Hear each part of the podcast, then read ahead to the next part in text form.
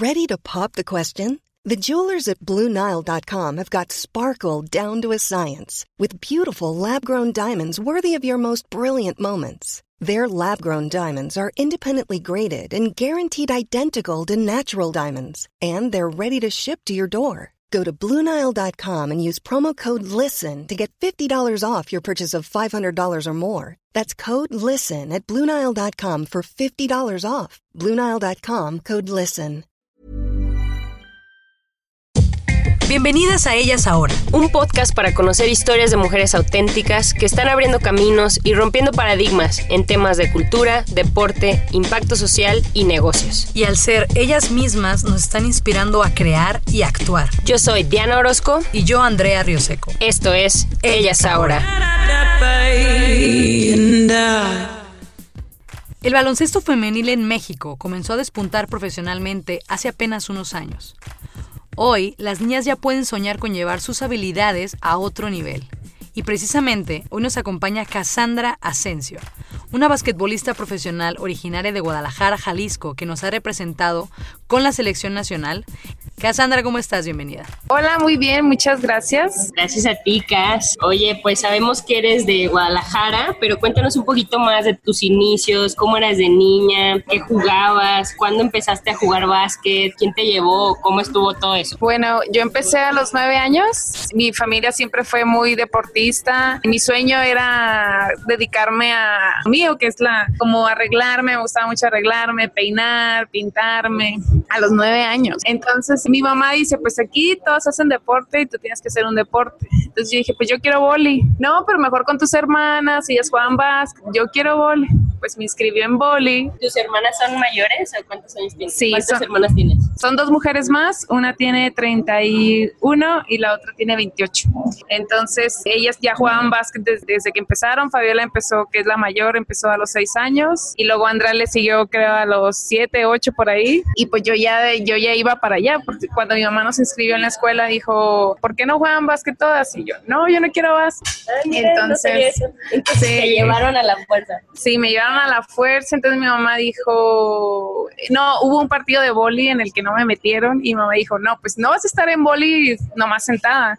Y como conocía a las entrenadoras de básquet, pues mi mamá dijo, pues empiecen a jalar. Pues total, un día me convencieron, empecé a jugar. Yo, yo me lo imaginaba como muy rudo, le tenía miedo al balón, como que me entré, me empezó a gustar, empecé a activarme y pues prácticamente empecé en el básquet obligada por mi mamá y mis hermanos. Sí, ahora mi mamá no sabe cómo, cómo sacarme del básquet. ¿En qué momento ya comenzó a ser para ti un gusto? O sea, que lo empezaste ya a tomar ¿A como una pasión. Yo creo que cuando me ofrecieron la oportunidad de irme a estudiar a Estados Unidos, fue ahí cuando me di cuenta que podía llegar a un nivel profesional haciendo lo que me gusta. Entonces, pues me invitan a irme a Estados Unidos a jugar y me fui a Utah. ¿Cuántos años tenías? Ahí tenía 16.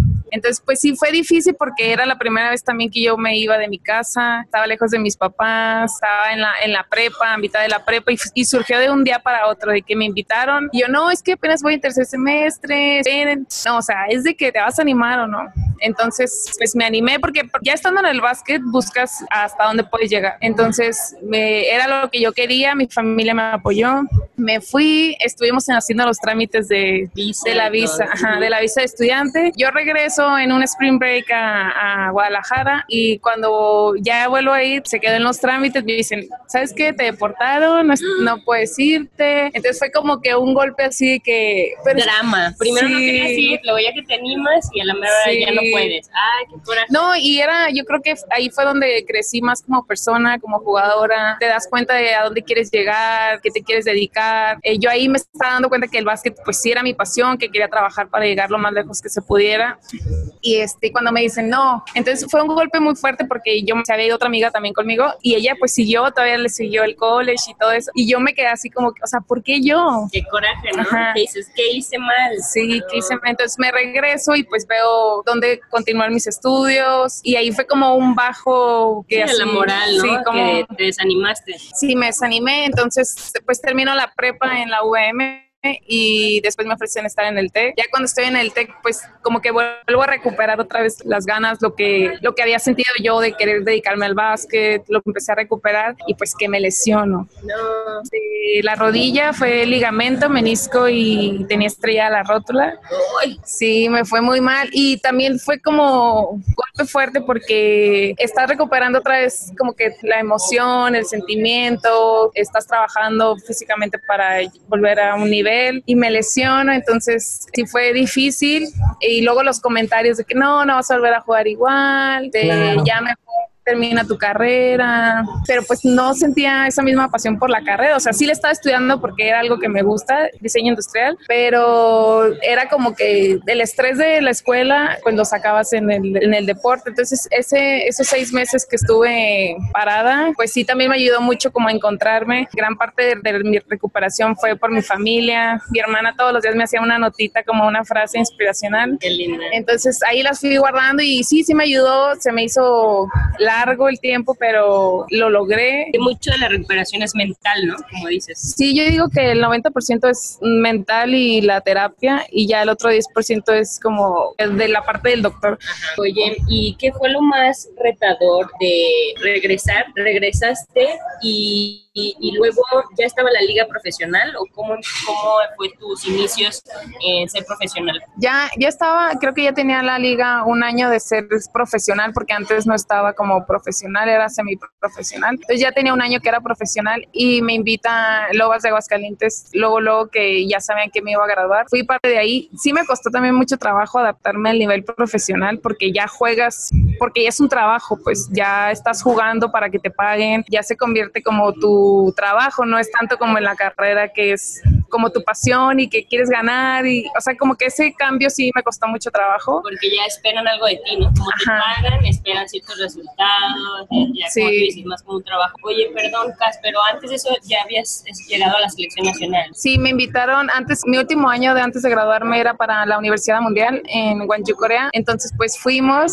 no se dio el resultado que esperaba, pero fue como donde muchas de, de mi categoría nos dimos cuenta de que, que el nivel profesional y el nivel internacional sí pega mucho y más en un país como el de nosotros donde no hay apoyos, no hay ese tipo donde, de profesionalización, que impulsan el deporte en México y eso sí nos sirvió para darnos cuenta de, de, todo de todo lo que si te quieres dedicar a eso pues todo lo que te espera entonces esa fue mi primera como venta. Un choque cultural, así como... Ah. Sí, o sea, y más porque ves a de tres metros y que juegan, uy, súper bien y más pues que las blancas, las mexicanas somos blanquitas, chaparritas, menuditas. Pero eso que tú eres muy fuerte y atlética. Ah, sí. aún así pues Sí, pero, o sea, es lo que decimos, para que en un equipo profesional internacional contraten a una mexicana sí está muy complicado, más por el físico, porque obviamente buscan primero a las americanas que tienen otro tipo de físico, pero pues ahí seguimos nosotros las mexicanas haciendo la luchita. Oye, cuando fuiste a esta selección universitaria, esa selección se me hacía buenísima, llevaban muy buenas jugadoras y este choque al ver las otras... No me acuerdo muy bien, pero contra Japón fue uno de los juegos, porque Japón llegó a semifinales y contra Japón perdimos por seis puntos. Ah, Entonces también fue como, pues tenemos, o sea, tenemos con qué darles y no más falta que, porque nosotros también batallamos mucho con lo mental. No, pero es que ella tiene más músculos que yo. No, pues es que ella es. Y en lugar de, oye, yo quiero estar ahí, yo voy a trabajar por eso, yo voy a hacer todo para llegar ahí. Ok, soy más chiquita, soy más flaquita, soy, pero o sea, tiene, dos brazos, tiene dos piernas, tiene una cabeza. Como que ahí fue donde te diste cuenta que era mucho lo mental y cultural nuestro, o qué es lo que más aprendiste ahí. Yo creo que es más cultural y también eso cultural te lleva mucho a lo mental. Entonces, eso sí tiene mucho que ver en, como dicen, la mentalidad del mexicano. Muchos han salido adelante, muchos mexicanos salimos adelante y todo eso, pero siempre sigue habiendo eso de que, no, pues es que los americanos ¿no? Pues es que, y siempre, siempre, siempre va a existir eso que es lo cultural. ¿Y cómo, cómo describirías esta mentalidad tuya, Cas? ¿Cómo pudieras definir tu mentalidad ante esa adversidad? Yo creo que sí he tratado de, de cambiar un poquito mi mentalidad a base de comparándome con otras mentalidades de muchas jugadoras que, que se quedaron en el, que son muy buenas jugadoras y que se quedaron ahí por, por eso mismo, de que no, pues del básquet no vas a vivir. Y es, yo me enfoqué en mí, eh, a ver, ¿dónde quiero estar?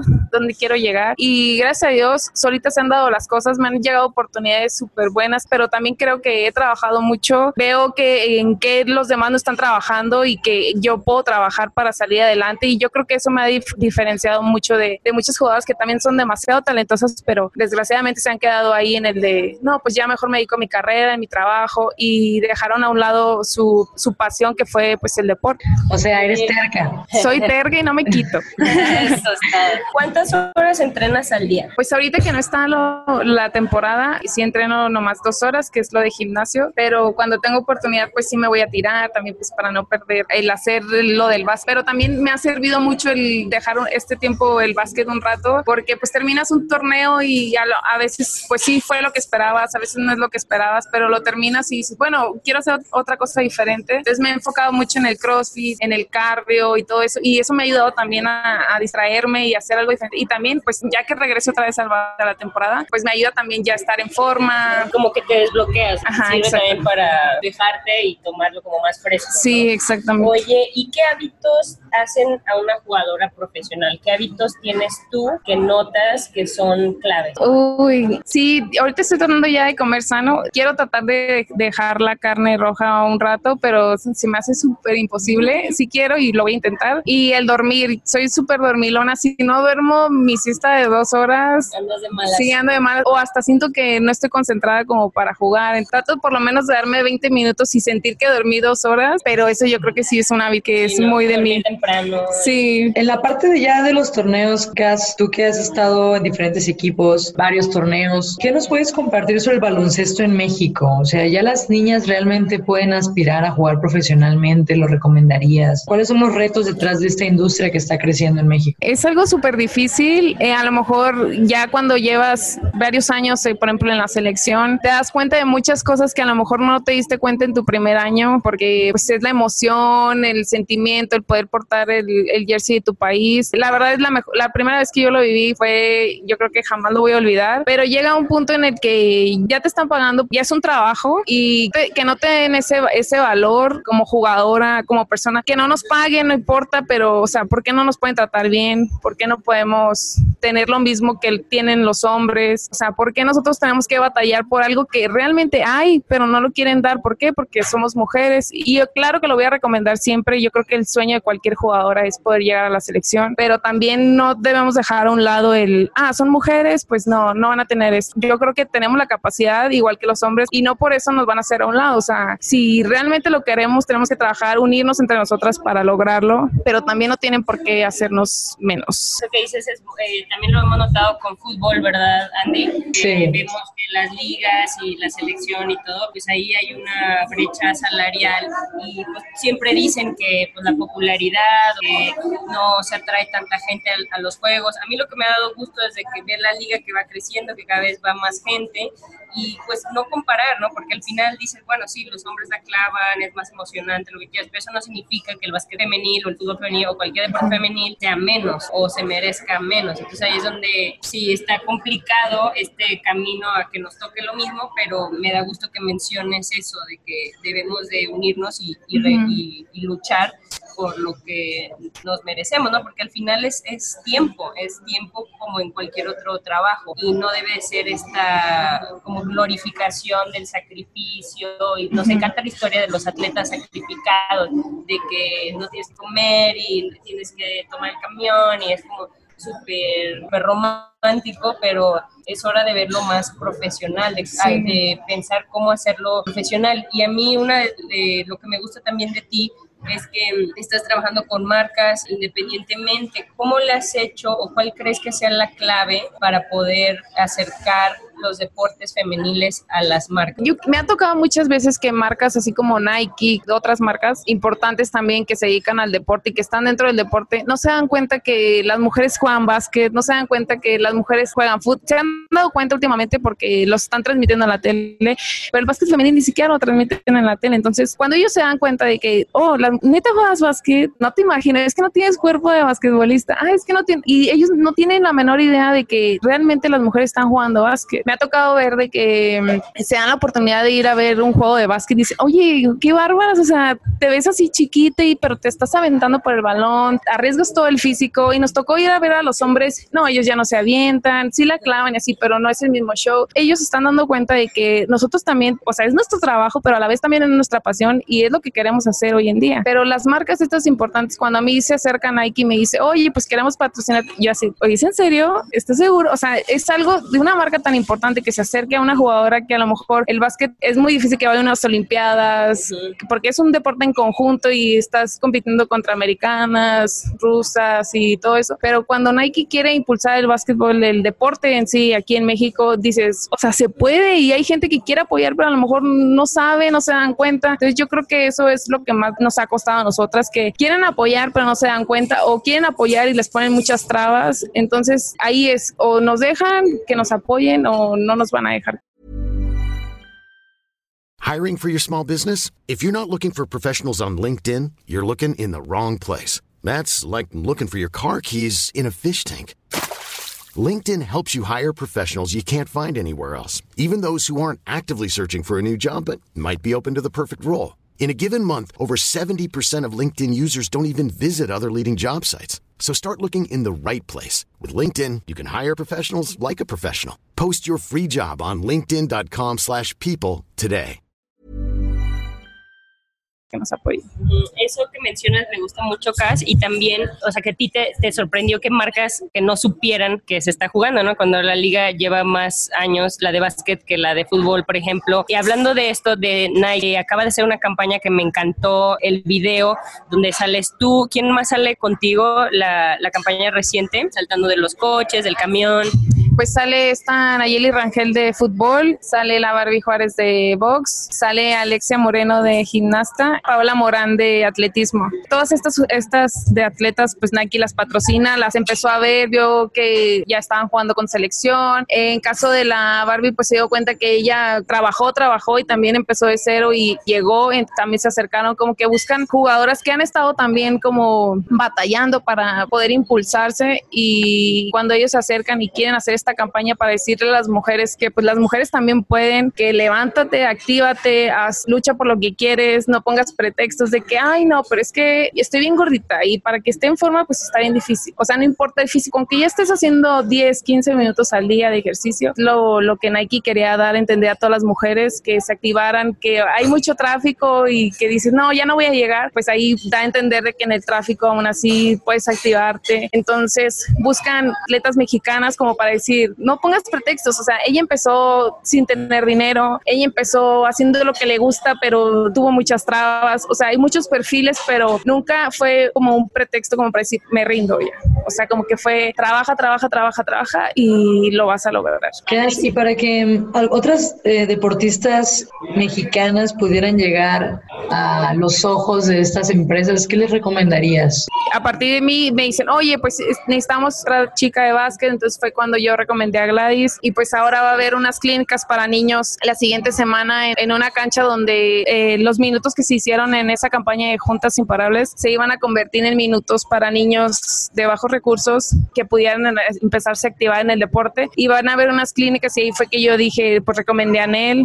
Entonces yo creo que así de, de, de voz en voz se, se van a ir dando cuenta porque obviamente ellos también quieren buscar más atletas y la idea es que ellos ya empezar a impulsar el, el deporte femenil. Entonces yo creo que primero de voz en voz es como, mira, pues aquí están buscando y empezar a jalar y a jalar. Y ahí es cuando ya se den cuenta. Obviamente el talento también es súper importante porque yo he escuchado que ellos hasta me comentan, mira, había una niña en internet que es de mexicana y queremos ver si, si le quiere entrar a una campaña y todo eso. Entonces yo creo que primero de voz en voz y luego ellos ya se van a dar cuenta que el deporte femenil sí está consolidado porque también ellos quisieron patrocinar a la selección femenil, pero el mismo CONAD dijo, no, es que necesitamos eso. Ahí ellos dicen, no, no nos queremos meter en rollo. Entonces, eso también nos está limitando a nosotras. El que nos vean, el que vean que el, otra gente que está interesada en el deporte. Entonces, como que son muchas trabas, pero a la vez, si lo quieres, no es nada imposible. Me gusta como que estás diciendo que hay esperanza, hay como hay un cierto optimismo y me gusta que estás queriendo decir que tú tuviste la oportunidad y ahorita quieres compartir esa oportunidad y recomiendas a, a compañeras y estás diciendo como si tienen la intención. Entonces, de la parte de las personas que, que somos fans o que vamos a juegos, también nos toca la responsabilidad a nosotros de, de, decir, o sea, yo no había visto que Nike hiciera tanto esfuerzo para hacer una campaña local, o sea, de México, tan buena como la donde estuviste tú, que le echara mucha producción, que le echara los colores, o sea, me encantó todo. Y a partir de esto, ¿cómo viste la respuesta de la gente? ¿Cómo viste, cómo, qué cambió o qué has aprendido? Eh, la verdad yo tampoco esperaba que esa campaña fuera tan grande. Cuando a mí me dicen, no, pues vas a grabar 20 minutos y terminan los 20 minutos y ya te puedes ir. Y yo, ah, ok. Entonces ahí no me daba cuenta de qué tanto impacto podía tener esa campaña. Cuando ya veo el video final digo, wow, o sea, al final de que, por ejemplo, la boxeadora rompe el límite que le habían puesto un señor porque no podía pasar y ahí se dio cuenta de que, o sea, si nos juntamos, si, nos, si hacemos un grupo para hacer ah, lo que nosotros queremos, para llegar a donde nosotros queremos, nada realmente es imposible. Entonces, y luego también cuando veo redes sociales que ya está compartido en Estados Unidos, en Brasil, entonces digo, ¿qué tanto impacto pudo tener en otros países cuando fue una campaña que realmente se hizo aquí? O sea, ¿qué más necesitamos? ¿Qué otro pretexto tenemos que poner como para darnos cuenta que si lo quieres lo puedes lograr y puedes llegar hasta donde tú quieras? ¿Qué podemos esperar para este 2019 de Cassandra Asensio? Bueno, pues yo quiero seguir jugando la liga. No sé si sea mi último año o el penúltimo, no sé, pero quiero disfrutarlo, quiero eh, lo que comentaba hace tiempo, hace rato con Diana es como que dejar eso que sea como te estoy pagando, tienes que hacerlo. Quiero disfrutarlo del lado de que saber por qué lo estoy haciendo, por qué estoy trabajando, darme cuenta de que esto es una pasión, no tiene por qué ser como tiene que ser así, sí, sí, sí. Entonces quiero hacerlo así, también quiero hacer eh, diseñando un logo de mi marca, entonces también quiero impulsar eso también para apoyar a futuras generaciones, que a lo mejor a nosotros nos costó mucho trabajo llegar a la selección, nos costó este, estar en el nivel en el que estábamos, pero hay muchísimo talento en México y yo creo que lo único que falta es, es apoyarlo. Entonces, quiero hacer también como unas clínicas como para apoyar a futuros talentos y, y estarme moviendo también para que la gente vea que, que las mujeres pues sí jugamos y, y, que estamos batallando, pero como te decía, no nos quitamos y estamos trabajando para llegar a, a cumplir nuestros sueños. Sí, me encanta lo que dices, Cas, porque es aprovechar la oportunidad, ¿no? Dices, si ahorita ya se logró esto, si inspiraste, si estás viendo la campaña que funcionó, si estás viendo el interés de ellos también de ver qué más pueden apoyar, que quieras aprovechar esto y hacerlo, hacerlo bien. O sea, muchos atletas también no estamos educados en formalizar, en la importancia de eso. De ahorita, si tenemos las redes sociales y, es algo que tú haces muy bien, hacer videos, a tener como una relación con tu comunidad, ¿no? ¿Qué consejos das tú en cuanto a que si una marca se te acerca, quiere que anuncie su producto, pero no te quieres ver vendida? ¿Qué consejos tienes tú en cuanto a eso? Es difícil eso que me comentas porque muchas veces se te acercan productos así como que y hasta los pruebas y dices, ¡ay no, están bien malos! Y tienes que promocionar, ¿por qué? Porque te están, se acercaron a ti y el hecho de que ya se te acerquen a ti es porque... Te sientes un compromiso porque dices, sí. antes nadie se acerca Ajá. y ahorita que se acerca pues tampoco los puedo rechazar porque sí. no, no, estás acostumbrada a que patrocinen el básquetbol mexicano, el femenil. Sí. Entonces dices, sientes como que tienes que, pero a la vez es difícil. O sea, yo creo que primero tenemos que aceptar, aceptar, aceptar y, y ya después ver, bueno, sabes que esto pues no me sirvió, pero te agradezco mucho de que... Dale una retroalimentación que le sirva Ajá. a la marca también, ¿no? Sí, porque también como te decía, o sea, es súper difícil que se te acerquen o que alguien quiera apoyar el deporte y más un deporte que ahorita en México pues no está tan impulsado. Entonces, primero tenemos que como ser agradecidos porque están volteando a ver, pero ya después, bueno, no ser como mala onda de que, oye, pues... sí, oye, le gano. okay. Es todo esto que estás viviendo, toda esta experiencia, todas estas vivencias que has tenido. ¿Qué les puede decir a esas niñas que te están viendo, que son fans, que según te mandan, te mandan muchísimos mensajes uh -huh. por Instagram, por Facebook, en tus juegos, en tus highlights? Yo creo que que no se rindan, siempre va a haber muchas como piedritas en el camino, nunca, nunca sigo nada fácil y yo creo que lo que más quieres siempre es lo más difícil. Eh, yo creo que tienen que trabajar por sus sueños, eh, muchas veces eh, a nuestro alrededor tenemos trabas, muchas veces los papás, los hermanos, los amigos ponen trabas de que no, para que no, es que no vas a vivir de eso. Yo ahorita puedo decir que vivo del básquet, ¿por qué? Porque hago lo que me gusta y me pagan por eso. También estudié una carrera en una de las mejores universidades del país gracias al básquet. Eso me ha abierto también muchas puertas. De ahí me vieron y de ahí fue mi futuro. Entonces, si tú quieres estar en una universidad aquí en México, en otro, tienes que trabajar por eso, tienes que hacer tu trabajo extra, luchar, luchar, luchar, no quitarte. Y eso es lo que a mí me ha ayudado, o sea, como tú decías, ser terca, terca y no... es ponerle en el universo, porque a mí lo que me gusta también ahorita, empezaste diciendo, a mí me gustaba arreglarme, me gustaba como que ser un poquito más femenina y el básquet como que no, no me gustaba tanto y luego te gustó el básquet y seguiste con tus gustos de pintarte, de arreglarte y ahorita estás combinando esas dos cosas, entonces inconscientemente también lo pusiste en el, o conscientemente también, lo pusiste en el universo y dijiste, quiero trabajar con marcas y activando y, ¿sabes? Siendo como yo misma y a la vez parte de yo misma es que me encanta el básquet y soy profesional. Entonces también es, es, es eso, es no demeritar eso, que te atrevas a decir, eh, sí se puede, tú eres un ejemplo y a mí se me hace histórico porque tú estás trabajando con marcas como Nike y NBA, no habían trabajado con eh, mujeres basquetbolistas antes. Entonces siento que a veces es, es un peso que a lo mejor lo escuchábamos también en otros deportes que a veces sientes que pueda generar en envidias o pueda generar desunión o algo. Y también es una responsabilidad de un peso fuerte, pero me gusta como ahorita nos estás compartiendo que pues que lo quieres compartir, esta como atención de las marcas y también pues la importancia de hablarnos entre atletas, entre mujeres, en,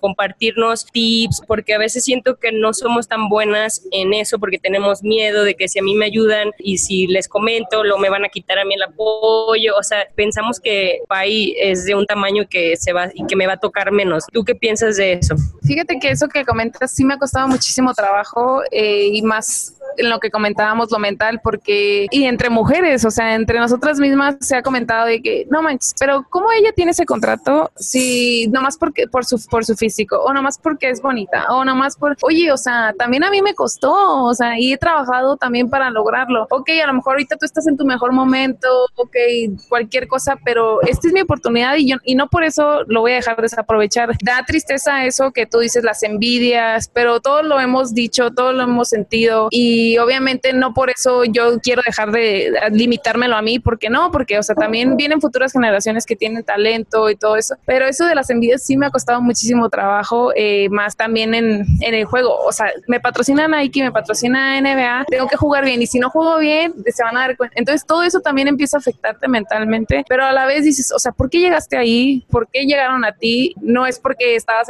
acostada en tu cama sin hacer nada, o sea, todo me ha costado, eh, lo, lo he querido aprovechar y lo voy a seguir aprovechando mientras sigan habiendo este tipo de oportunidades. Pero yo creo que lo más importante de esto es que somos mujeres y tenemos como que esa, esa envidia ya de, de origen, pero... Es importante que lo reconozcamos y que pasemos, evolucionemos de eso, porque y de también de alegrarnos por si tú lo tienes significa que a lo mejor futuro yo lo puedo tener o, o mi hija o mi prima o no sé. Ay, qué bueno que, que lo mencionas y hablarlo a veces ayuda. Sí, y también en eso de los de los pagos también se ha visto demasiado. Pues ella, ¿por qué gana más si yo juego más tiempo o yo le echo más ganas o yo arriesgo más mi físico que ella? porque ella tiene que ganar más que yo? Entonces, ahí ese, ese detalle yo creo que es más dueño, jugador. Ok, a ella le estoy dando más. ¿Por qué? Porque se llegó a ese acuerdo.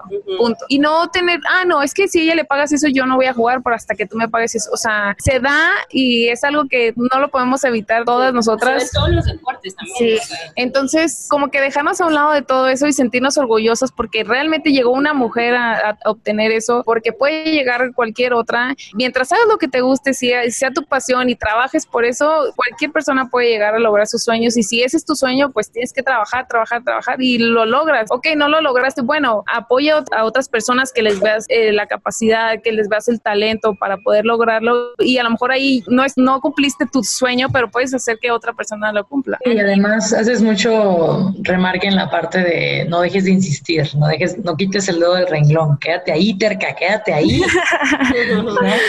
Sí.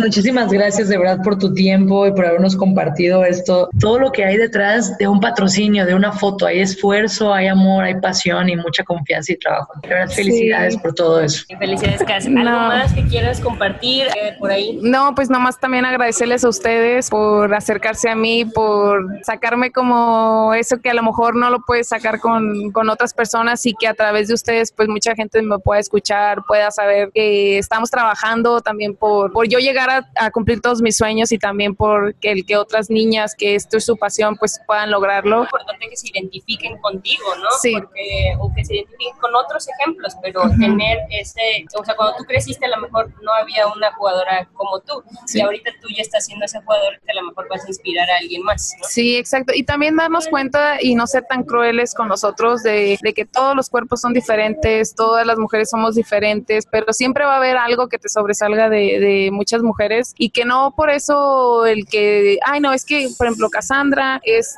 chaparrita, es flaca y por eso está ahí. No, o sea, tú eres gordita, tú eres más alta, eh, no, eso no tiene que ser un impedimento para llegar a donde tú estás. Tú busca cuál es tu, tu, tú, tu fuerte y trabájalo, o sea, ¿qué te diferencia de otras mujeres? Y a partir de ahí busca la oportunidad de, ya me estoy quedando con el de, no te quites, no, decir que soy más cerca. sí, eso es eso, o sea, busca qué es tu, tu, tú y tu fuerte y trabaja por eso y busca una manera de, de llegar a, a, superar de una manera como saludable, no afectando a, a, tu entorno y a partir de ahí pues cumple tus sueños y trabaja por eso que te, que te hace diferente a los demás para poder llegar a lo a donde tú quieres. Gracias, Cas. Muchísimas gracias de verdad por compartirte. De verdad. No, a ustedes. Gracias por escuchar Ellas Ahora. Ayúdanos a inspirar a más personas descargando nuestros episodios y compartiendo nuestro contenido en tus redes sociales. Ellas Ahora es para ti. Porque ahora es tu momento.